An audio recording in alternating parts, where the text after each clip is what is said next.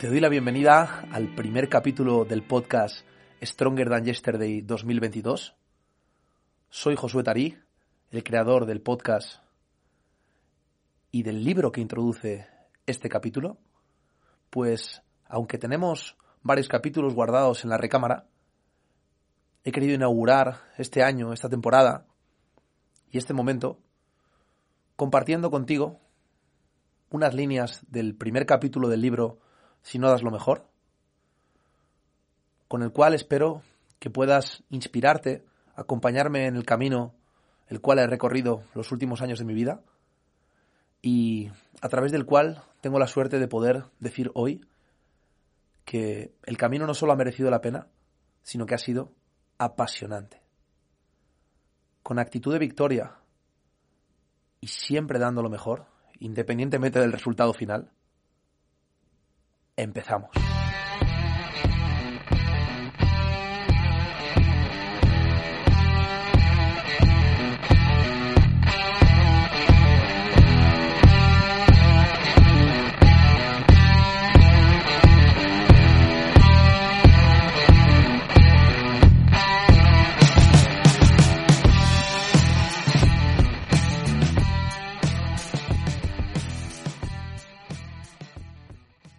Capítulo 1. Tambores en mi pecho. Un día, tu vida pasará ante tus ojos. Asegúrate de que merezca la pena mirar. Gerard Way. Tambores en mi pecho resuenan cada día. A veces los escucho y otras estoy demasiado ocupado para oírlos. Demasiados problemas o quizás demasiada atención puesta en ellos. Ante la posibilidad de que este libro llegue a tus manos tiempo después de haberme enfrentado a mi muerte, o en el caso de seguir vivo pero ante la posibilidad de que alguno de los dos muramos antes de llegar a conocernos en persona, quiero dejar recogidos por escrito algunos de los aprendizajes, enseñanzas y principios que a lo largo de mis 28 más 5 años de existencia he incorporado por el camino, algunos de ellos encontrados por casualidad, por el simple gerundio de no parar de moverme, y muchos otros fruto del esfuerzo consciente y la iniciativa de investigación y búsqueda incesante, persiguiendo alcanzar un nivel superior de conocimiento, de energía, de fuerza, de vitalidad y, por qué no decirlo, de felicidad. Que cuando yo ya no esté, este libro pueda hacerte mirar la vida con otros ojos. Esos con los que yo miré un día cada amanecer y cada atardecer como si fuese el último. Que aprendas antes de tener que hacerlo, porque a veces las lecciones de la vida llegan demasiado tarde y puedas recordar con la consistencia en tu avance las personas que te acompañen y lo que pienses sobre ti mismo cada día en tu vida serán los responsables que definan ya no solo la altura de tu trayecto y tu destino, sino los niveles de tu felicidad diaria. Independientemente de lo que pase fuera de tu cabeza, tu mundo está dentro y este siempre podrás cambiarlo. Sin apenas darte cuenta, acabas de abrirle la puerta a un padre sin hijos, a un entrenador sin deportistas, a un profesor sin alumnos, pero con infinitas ganas de aportarle a la vida lo poco que ha aprendido de ella, inconmensurable a la vez si lo comparamos con lo aprendido en el colegio, el gimnasio o la facultad. La mejor maestra siempre será la vida, y más concretamente las personas, aquellas que hay detrás de cada libro que me ha dejado una huella, de mi película favorita, de una melodía inspiradora, o del consejo de un amigo o de un profesor, o de quien un día fue el amor de mi vida. Si dejamos de buscar títulos, cursos y obras, encontraremos lo más importante que comparten todos y cada uno de los aspectos anteriores. Y es que al fin y al cabo, todos, por encima de todo, somos personas. Homenaje a mis queridos ángeles de la guarda, Felipe, Celia, Elisa y Miguel, sin los cuales este libro no habría llegado a nacer. Ellos me enseñaron a ser feliz con muy poco, pero a luchar por mucho, a que la felicidad no la otorgan los bienes materiales ni tampoco la inmortalidad. Así que puestos a coleccionar, incluso mejor aún que los libros, siempre serán los recuerdos. Pero para eso hay que invertir en experiencias de valor. Hay que vivir intensamente. Todos guardamos en la memoria del móvil momentos únicos, que deberíamos habernos grabado en el alma, sin cámaras de por medio. En cambio, muchas de las cosas que diariamente deberíamos dejar fuera de nuestra cabeza y anclarlas en la tranquilidad de una agenda o de un blog de notas, nos empeñamos en llevarlas a cuestas en nuestra mente, bien complicándonos la vida y cargándonos de preocupaciones y obligaciones, bien olvidándolas y creándonos serios problemas de organización, interacción y responsabilidad. Este es y será para mí siempre uno de mis legados. Uno de mis regalos a la vida por los dones recibidos, sobre todo por enseñarme que casi nunca el camino fácil es el camino correcto, y que lo bueno y lo malo que nos pasa no es sino una ilusión momentánea, que en multitud de ocasiones se torna contradictoria, ya que juzgamos sucesos de éxito o fracaso con el prisma del corto plazo, sin ser conscientes de que muchos aprendizajes de vida trascienden a la existencia momentánea del presente, en el que todos queremos respuestas claras, y si no la recibimos rápidamente, apelamos al victimismo del merecimiento o peor aún, a la injusticia universal. Se nos olvida que la gran mayoría de los desenlaces serían maravillosos si fuéramos lo suficientemente pacientes como para descubrir la siguiente puerta que se abrió, casi de forma automática, cuando se nos cerró la primera. Un ejemplo muy bien acogido por la mayor parte de mis alumnos para entender este tipo de enseñanza es el relato del campesino, el hijo y el caballo. El hijo, el hijo de este, debido a su juventud y falta de experiencia en la vida, constantemente aparece juzgando los acontecimientos que le suceden de buenos o malos, suerte o desgracia. El caballo se escapa y el hijo reacciona exclamando, ¡Qué mala suerte, padre! Tras varios días, el caballo regresa con otro caballo, a lo que el hijo reacciona con entusiasmo, ¡Qué buena suerte! Y a todo le respondía el padre que dejara de que dejara ver qué les deparaba el tiempo. Del mismo modo el hijo, intentando montar una mañana al nuevo caballo, este, al no haber sido domado por nadie, se encabritó y lanzó contra el suelo al hijo del campesino, fracturándole una pierna, a lo que el hijo nuevamente reaccionó con una intersección, con una interjección. Qué desgracia, padre. Me he roto una pierna. El padre le atendió y socorrió respondiéndole. ¿Por qué vuelves a llamarlo desgracia? Veamos qué trae el tiempo. Después de varios días, emisarios del rey fueron enviados a cada una de las casas de la comarca para reclutar jóvenes y llevarles a la guerra. Para cuando llegaron a la casa del campesino y vieron al joven con la pierna rota, le dejaron estar y siguieron su camino.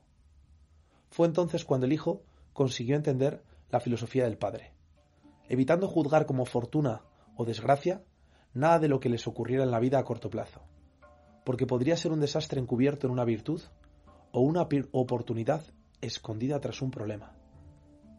Incluso no hace falta que nos vayamos a relatos ni cuentos ancestrales para entender cómo funcionan nuestros sistemas de percepción y juicio de los acontecimientos de nuestra vida pues creo que todos recordamos cuando el Comité Olímpico Internacional anunció el resultado de la candidatura sede de la celebración de los Juegos Olímpicos de 2020 entre Estambul, Madrid y Tokio. Fue un momento de máxima felicidad para todos los japoneses y de profunda desilusión y tristeza para los amantes del deporte que vivíamos en España y más concretamente en Madrid, recibir la noticia que nos dejaba fuera del sueño olímpico. A día de hoy, mediados de 2021, podemos decir abiertamente que no ha existido en los últimos 50 años una peor ocasión para celebrar unas Olimpiadas que en el seno de esta candidatura 2020. Primero, porque tuvieron que cancelarse en las fechas previstas. Y segundo, porque aun llevándose a cabo con un año de retraso, no podrá repercutir ni impactar con el potencial actual ni para la ciudad ni para los ciudadanos como se esperaba del evento deportivo internacional por excelencia. No quiero ni pensar qué habría sucedido si Madrid hubiera salido elegida como sede de esos Juegos Olímpicos 2020, ya que la crisis económica que vive nuestro país, junto a las tremendas discrepancias y el clima de enfrentamiento político que existe actualmente, junto con las medidas de restricción y reducción de aforos y público, seguramente habría subido, sumido Madrid, y en particular a la ciudad y a España en general, en una situación de deuda pública mucho mayor de lo que ahora mismo tenemos. No debemos vender la piel del oso antes de cazarlo. Y esto es solo un ejemplo más de que nada de lo que nos sucede es rotundamente blanco o negro, sino que cada situación encierra en sí misma un doble potencial a evaluar. Ojalá recuerdes este tipo de lecciones y resuenen en tu interior como el sonido de tambores anunciando la llegada de un hecho importante, anticipándote a las conclusiones juiciosas de cada situación a enfrentar, del mismo modo que en este momento entiendes la ambigüedad de ciertos designios del devenir. Tambores en mi pecho resuenan cada día, y también en el tuyo, pero es imposible que los oigas si tienes los oídos inmersos en un ruido que no te deja escuchar más allá de tus problemas. De las mejores cosas que podemos escuchar, mejores incluso que la percusión, el ruido de fondo de una caracola o el viento meciendo los árboles y moviendo el mar, es la melodía que encierra una buena canción. Es cierto el hecho de que solo podemos tener un pensamiento a la vez. Por eso es necesario esforzarnos en que éste sea positivo. Con la música ocurre exactamente lo mismo. Lo que escuchas en un momento dado desplaza todo lo demás que podrías escuchar. Sin música no hay ritmo, y sin ritmo tarde o temprano perderás el compás.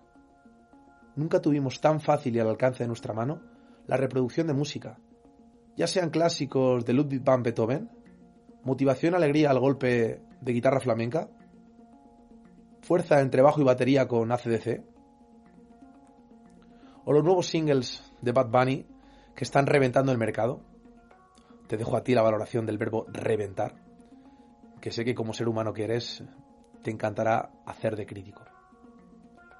Aún así, hay personas que siguen sin escuchar música en su día a día, dejando que la distorsión de sus problemas les inunde la cabeza y les fría las neuronas, las energías y las ganas de vivir. Qué pena, dirían algunos cantantes, músicos y directores de orquesta. A mí personalmente no me da pena. Simplemente me parece un acto inconsciente y a la vez desagradecido, hacia la música y hacia la vida que se nos ha, nos ha sido otorgada. Se dice que el pájaro no canta porque es feliz, sino que es feliz porque canta. No pretendas encontrar lo que dices buscar en la vida, si no lo acompañas cada día de una buena melodía. Puede que en alguna etapa difícil de tu dura y espartana existencia, los problemas fueran tales que perdieras el hábito de ponerte música. Para esto yo utilizo una herramienta muy útil que siempre que llega el momento me funciona y me devuelve al camino deseado. Yo lo llamo anclaje, aunque a veces lo considere más como una brújula. Un anclaje es una ventana de conexión con un momento concreto de tu vida, un sentimiento, un recuerdo, un aprendizaje o una acción podemos crearlo a través de un POSIT sensorial, ya sea en forma de una anotación en la agenda cada tres meses, una anotación en la pared de nuestra habitación, o una de las ventanas de nuestra casa, con una frase de reseteo, un fondo de pantalla en el ordenador o el teléfono, y al fin y al cabo, cualquier indicativo que nos recuerde lo que verdaderamente es importante, incluso pudiendo plasmar en un tatuaje aquello que nunca querríamos olvidar. Su construcción y creación no siempre es fácil. Requiere de altas dosis de conciencia, de visualización, de reflexión e introspección. Pero una vez creado, un anclaje es un portal capaz de trascender el espacio y el tiempo y superar cualquier limitación y barrera, permitiéndonos volver a ese momento, estemos donde estemos, a voluntad y simplemente cerrando los ojos. Algunos de mis anclajes sin boli ni papel, soy capaz de recuperarlos en cuestión de segundos. Y me gustaría compartir contigo algunos de ellos, las circunstancias de las cuales fueron creados y los momentos en los que he hecho mano de ellos y los recupero, como en este preciso instante. Aunque puedas confiar sobremanera en tu capacidad de retentiva, te recomiendo que procures escribirlos y no te dejes engañar con promesas inmemoriables de sucesos que nunca acontecen no siempre estarás inspirado a máxima intensidad, como para que se te queden grabados para el resto de tu vida en el cerebro. Por eso mismo, si algo resuena en tu interior, como importante, por favor no lo infravalores y escríbelo. Y si fuera necesario, hazlo ahora mismo. El peor enemigo del anclaje, y por ende de la inspiración, es la afamada procrastinación. Hay veces que la inspiración llama a nuestra puerta con urgencia, aunque para mí Siempre que llama a la puerta, merece la pena abrírsela. ¿Quién sabe lo que la clarividencia puede expresarte en ideas a través de las palabras? Y si no la escribes, quizás te pase lo que me pasó a mí una madrugada de invierno cuando me desperté en plena noche.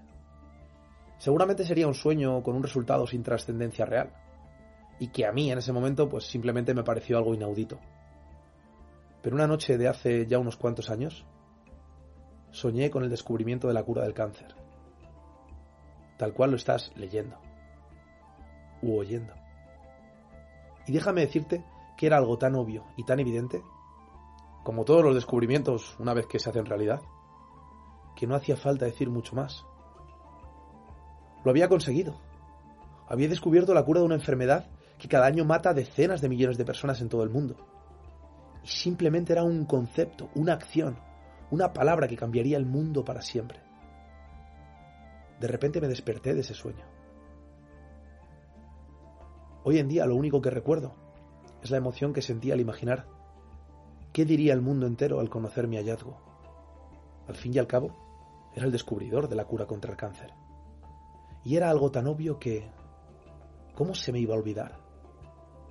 De ese modo, entre el sueño y la vigilia de la madrugada, me quedé nuevamente dormido, sin tomar nota de ese apunte, de esa palabra, por pura procrastinación, postergación y autoengaño.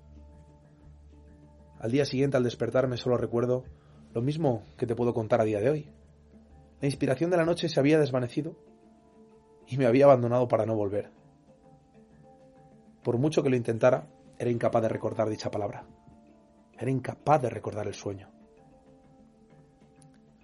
Desde ese día aprendí que ninguna idea novedosa que tenga la suerte de sobrevolar nuestra mente debería infravalorarse o pasar desapercibida. Nunca sabes la transmisión de conocimientos que puede conllevar tu existencia. Y por si de tu cabeza pudiera surgir la futura cura de alguna enfermedad grave o el devenir de toda la humanidad, lo mejor será que no pospongas tus sueños y aterrices tus ideas a través de la escritura. Quizás haya momentos únicos que nunca olvidaremos, como los que en mi caso te presento a continuación, pero entonces siempre estarás a merced de lo que de forma residual se quede en tu cabeza. Yo prefiero dejar mi cabeza lo más vacía y libre posible y mis agendas y cuadernos lo más repletos posibles de anotaciones, frases, dibujos o meros algoritmos conceptuales con sinónimos, antónimos, recordatorios, mensajes, recuerdos y objetivos. Recuerdos como el de mi décimo cumpleaños. Sin entrar en profundidad en contaros mi camino de vida desde el ocaso de la década de los 80, según iba cumpliendo años, fui descubriendo que tenía lo que a día de hoy reconozco como un excedente de energía. No tiene por qué ser algo negativo en sí, exceptuando cuando encaja en un diagnóstico médico concreto bajo las siglas Trastorno déficit de atención e hiperactividad, TDAH. Vale, nuestro hijo tiene TDAH, es hiperactivo, dijeron mis padres, pero no le vamos a medicar. Así que si no nos da otra solución, doctor, nos marchamos de aquí. Fruto del diagnóstico médico o del cabreo de mis padres, se tomaron muy en serio el reto de cansarme, así que me obligaron muy sutilmente a apuntarme a un deporte que consideraron que me permitiría llegar cansado a casa al final del día, y vaya si lo consiguieron. Así empecé a practicar gimnasia deportiva. De ese modo, el deporte cumplía dos funciones básicas al mismo tiempo. Por un lado, me permitía relacionarme con chavales de mi edad y por el otro lado, hacer ejercicio intenso, que me permitiera fatigarme lo suficiente como para poder conciliar el sueño por las noches y así prestar más atención al día siguiente en el colegio. Lo que mis padres no sabían es que la hiperactividad era el menor de mis problemas y que el caballo de batalla diario contra el que tenía que luchar era yo mismo. Y una serie de retos incrementales autoimpuestos absurdos y sin sentido que fui incorporando a lo largo del tiempo. Me di cuenta de que tenía un problema cuando a los 7 años de edad, a punto de cumplir los 8, en unas vacaciones de verano en un camping de montaña en Huesca, concretamente en agosto de 1996, me empecé a imponer a mí mismo el reto o la obligación, no sé muy bien cómo llamarlo, de aguantar sumergido en el agua de la piscina un tiempo determinado que iba incrementando a medida que era capaz de superarlo. No era más que un reto absurdo, pero me hizo pasar serios problemas porque realmente era algo que yo no quería hacer. La pregunta que te harás es, entonces, ¿por qué lo hacía? Coincidente en espacio y tiempo en aquel verano, tuvo lugar una terrible riada que en uno de los valles de la zona provocó lo que en la hemeroteca encontraréis como la catástrofe de Viescas, de la cual mi familia y yo nos libramos por los pelos, gracias a la intuición de mi madre y a la astucia de mi padre, que la madrugada de aquel fatídico día tomaron la decisión de cogernos a mi hermana pequeña y a mí y marcharnos antes de que la situación climatológica empeorara aún más. Aún recuerdo aquel día como si fuera ayer. En parte, por mis retorcidos rituales que más tarde comprendí que se trataban de un tipo de trastorno obsesivo compulsivo, las siglas TOC, y en parte porque aquel día se hizo de noche en cuestión de minutos, con un cielo tan oscuro que daba miedo simplemente mirar hacia arriba. Y no exagero. A la hora de la sobremesa se vaticinaba que algo terrible iba a suceder. Y es que no es muy normal tener que usar linternas en un mes de agosto a las 4 de la tarde. Volviendo a mis hábitos de supervivencia autoimpuestos, más propios de los Navy SEALs, equipos de tierra, mar y aire de la Armada de los Estados Unidos, que de un niño de 8 años, en ese verano, con mis padres cuidando de la pequeñaja de mi hermana, que apenas tenía dos años de edad y daba aún más trabajo que yo, me di cuenta de que había algo dentro de mí que se me estaba yendo de las manos.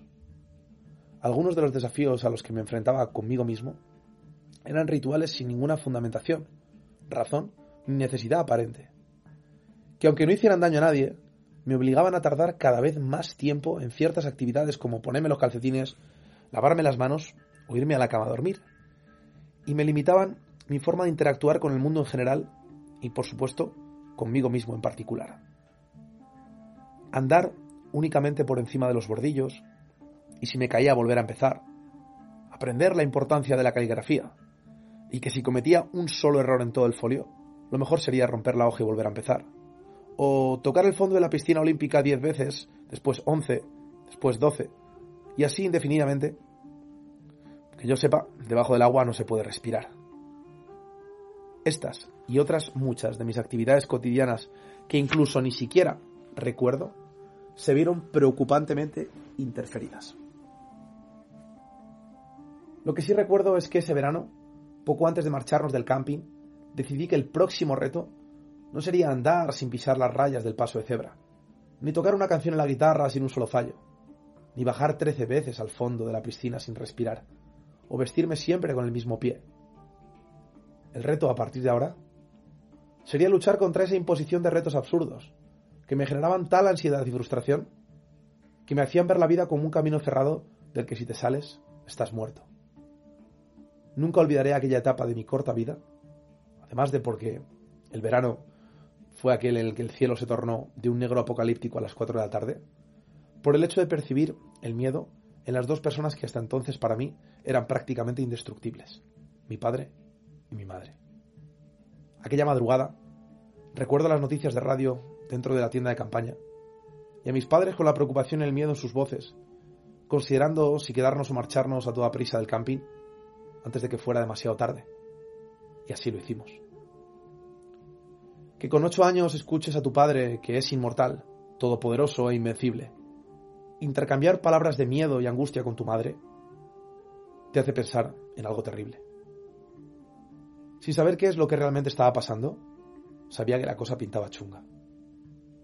Tiempo después, te acabas enterando de todo, de las llamadas de teléfono con voces de preocupación al llegar a nuestra casa en Madrid, de por qué tus padres no te dejan ver las noticias ni la televisión durante los días siguientes, o del por qué sin quererlo ni comerlo, en el transcurso de ese fatídico suceso, puse prácticamente fin a todas mis costumbres paganas que decidían por mí lo que debía o no debía hacer, con mis hábitos, mis retos y mi libertad de niño.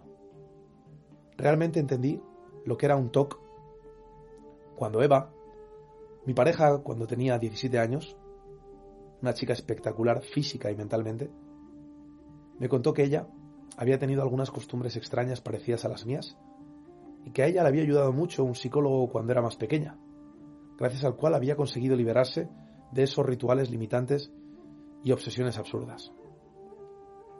Ella quizás no lo sepa, pero gracias a la admiración que siempre la tuve, fue la responsable de que yo empezara a leer de verdad, a estudiar de verdad y a desarrollar mi inteligencia, un poco al menos, con el único objetivo de poder atraerla, gustarle y estar a la altura de una chica como ella.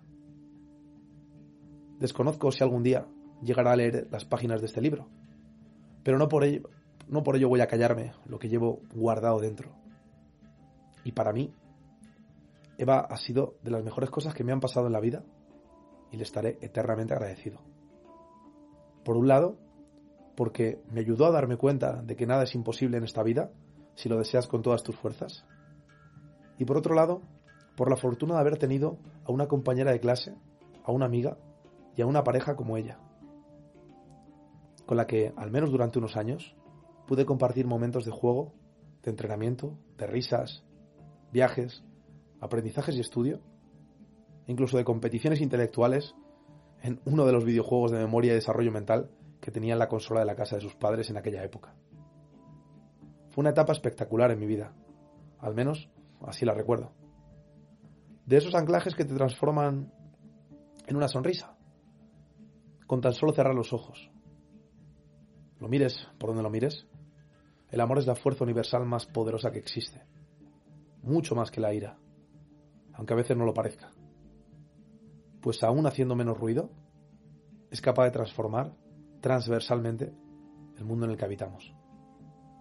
A pesar de ello, siempre digo que he aprendido más de las rupturas de pareja, si se pueden llamar así, a las relaciones de edades demasiado tempranas, que de la propia vida en pareja, ya que de cada desilusión, decepción, fallo e incluso depresión, entendidos estos como baches en el camino de la vida, se sacan siempre muchos más aprendizajes que de las buenas épocas de estabilidad, bienestar y confort.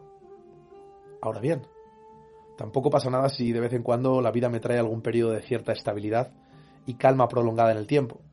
No todo en la vida puede ser estudiar y aprender, por favor. Bueno, todo esto venía para presentaros el recuerdo sensitivo de mi décimo cumpleaños, con pinceladas de navidades de años anteriores, recuerdos de momentos irrepetibles y objetivos de unos años más adelante. Después de esto, ya casi no sé qué puedo añadir a la reflexión inicial, salvo que me acuerdo de mí, de mí mismo, con 10 años, pensando, ¿cómo ha pasado tan rápido el tiempo desde que nací? Si apenas recuerdo nada de mi vida y ya tengo 10 años. Y esto multiplicado por dos serán 20 años. Madre mía, qué rápido pasa el tiempo. Sí, sé lo que puedes estar pensando. Seguramente hayas pensado lo mismo que yo al oírlo de mis propias palabras. Vaya niño más rarito. Pero así fui, de raro y de normal. Un chaval que sentía todo lo que hacía y todo lo que vivía, aunque me hiciera orejas con la gente de mi alrededor. Vivía como un niño a través de juegos, pero sentía como un adulto a través de sentimientos. Después, algunos de mis alumnos, compañeros y amigos me intentan preguntar acerca de qué libros y autores he consultado en mis años de vida para obtener determinadas enseñanzas y aprendizajes. Y siempre pienso lo mismo. No hay mejor lectura de autoconocimiento que el aprendizaje de tu propio paso por la vida. Y ojo que me encanta leer, pero tengo que deciros que por muchos libros que lea, por mucho conocimiento que acumule, ya sea más práctico o más abstracto, la realidad en mi caso siempre ha superado a la ficción. Y algún día más adelante, en futuros textos, lo compartiré por escrito contigo.